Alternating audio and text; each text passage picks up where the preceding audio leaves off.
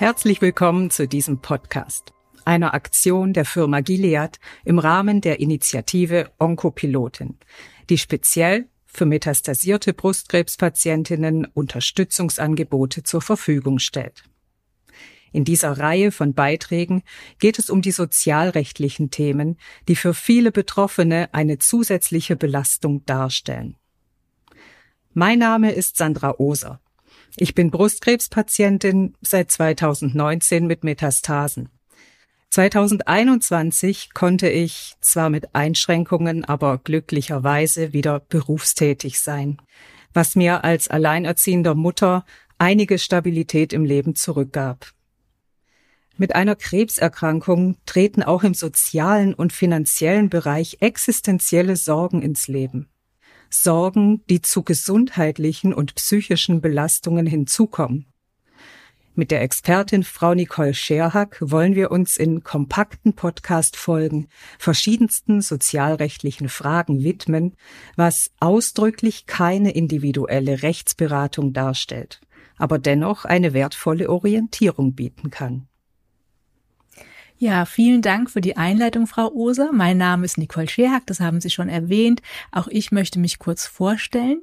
Ich bin seit 25 Jahren in der Beratung und Begleitung von chronisch kranken Menschen, insbesondere von Menschen, die an Krebs erkrankt sind, tätig und hier mit zwei Schwerpunkten. Einmal geht es um die psychischen Folgen von diesen Erkrankungen und zum anderen eben, da wo wir auch heute genauer hingucken, um die sozialrechtlichen Aspekte, die aufgeworfen werden, die ja immer an den medizinischen Ereignissen dranhängen und die auch bewältigt werden wollen.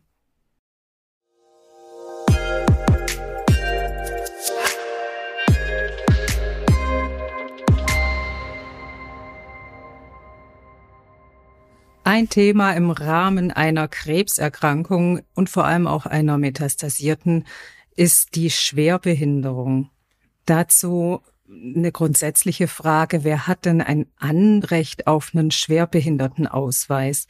Ich weiß von meiner Erstdiagnose, dass da im Krankenhaus der Sozialdienst aktiv auf mich zugekommen ist, sonst hätte ich das gar nicht gewusst. In der Situation der Metastasierung, wie sieht's da aus?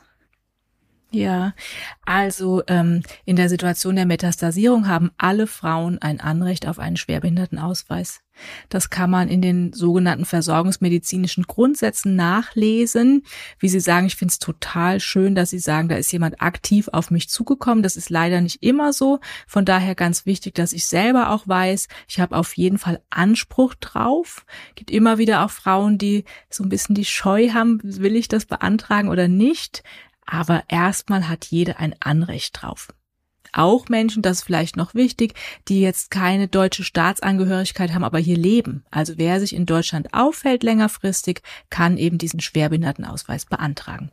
Mhm, sprich, ich muss da noch nicht auf äh, meine Einschränkungen an sich gehen äh, bei der Beantragung, sondern die Metastasen, diese Situation metastasiert, die ähm, gibt mir schon dieses Anrecht auf einen Ausweis, richtig? Genau.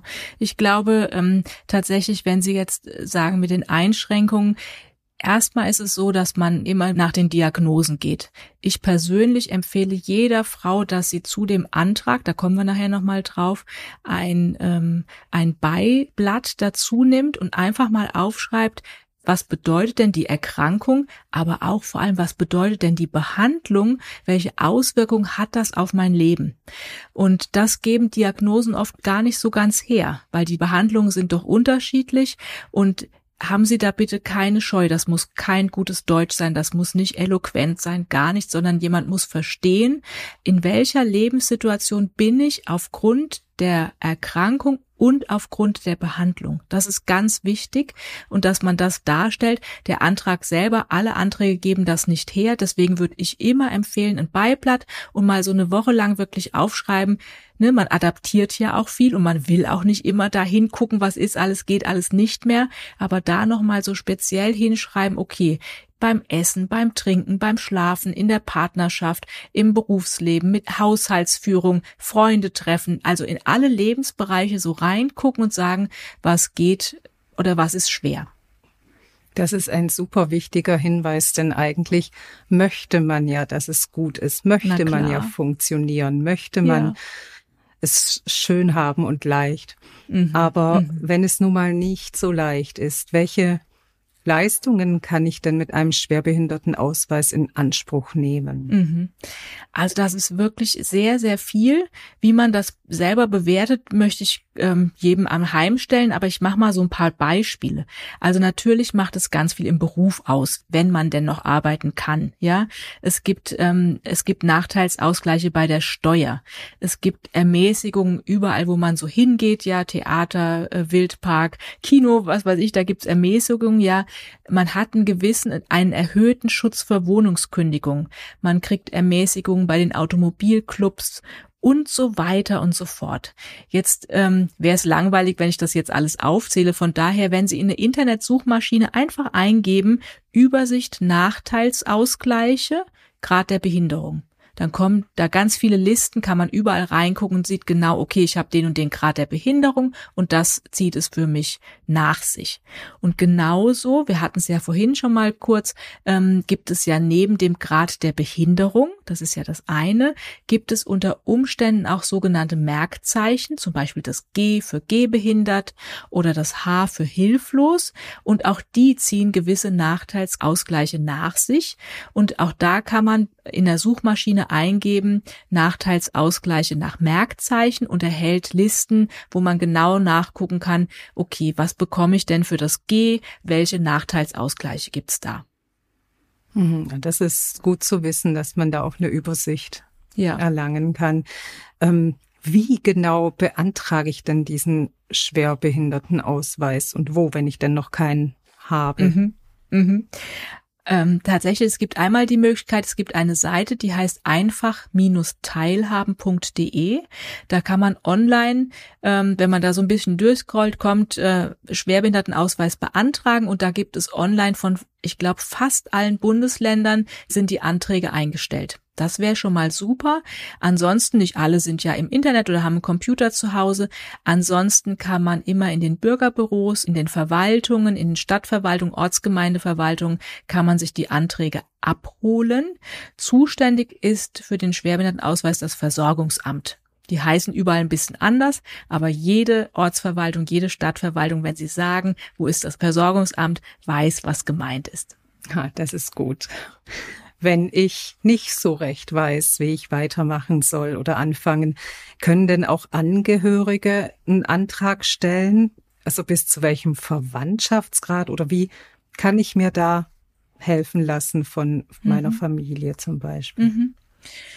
Also tatsächlich ist es so, dass sie auf jeden Fall eine Vollmacht brauchen. Darüber würde ich eh grundsätzlich nachdenken. Wir haben ja auch eine Podcast-Serie zu dem Thema, weil ich das so, so wichtig finde, ja. Ähm, aber auch mein Mann, wenn der für mich einen Antrag stellt, bräuchte von mir eine Vollmacht. Der kann mir natürlich den Antrag ausfüllen und dabei helfen und ich könnte es dann unterschreiben, dann wäre es ja super. Aber wenn er wirklich alles für mich machen soll, weil ich gerade nicht kann, dann braucht er eine Vollmacht für mich. Und ähm, genau, von daher empfehle ich immer grundsätzlich drüber nachzudenken, wen statte ich jetzt aus mit Vollmachten, sodass der Dinge oder diejenige Dinge für mich erledigen kann. Das ist ein super wichtiger Hinweis, weil es ja auch nicht das allgemein angenehmste Thema ist, wenn man mhm. darüber nachdenkt, wer übernimmt was für mich, wenn ich es nicht mehr kann. Das ist zum einen ja auch neu. Mhm. Mhm. Wenn ich etwas nicht mehr kann und sich mein Zustand verschlechtert hat, wie kann ich denn im Schwerbehindertenausweis so eine Verschlechterung beantragen? Ich finde es total wichtig, das überhaupt im Kopf zu haben, dass nämlich ähm, ich nicht einmal den Antrag stelle und dann habe ich praktisch den Ausweis, sondern dass ich mit jeder Verschlechterung auch immer gucken kann, verändert sich dann auch was da. Also kommt vielleicht ein Merkzeichen dazu, kann sich der Grad der Behinderung erhöhen oder wie auch immer. Es gibt verschiedene Namen dafür. Ich nenne die mal, damit man das mal gehört hat. Manche nennen das Verschlimmerungsantrag, manche sagen Verschlechterungsantrag. Bei diesem einfach-teilhaben.de nennt man es Neufeststellungsantrag. Also das heißt, es gibt schon was und jetzt soll nochmal neu festgestellt werden, ähm, was sich verändert hat. Und da würde ich auf jeden Fall das immer im Blick haben und auch tatsächlich einen Verschlimmerungsantrag stellen, wenn sich an meiner Situation etwas geändert hat. Mhm. In diesem ganzen Dschungel wie immer die Frage, wer hilft mir denn, wenn ich mittendrin stecke im Beantragen und Überlegen?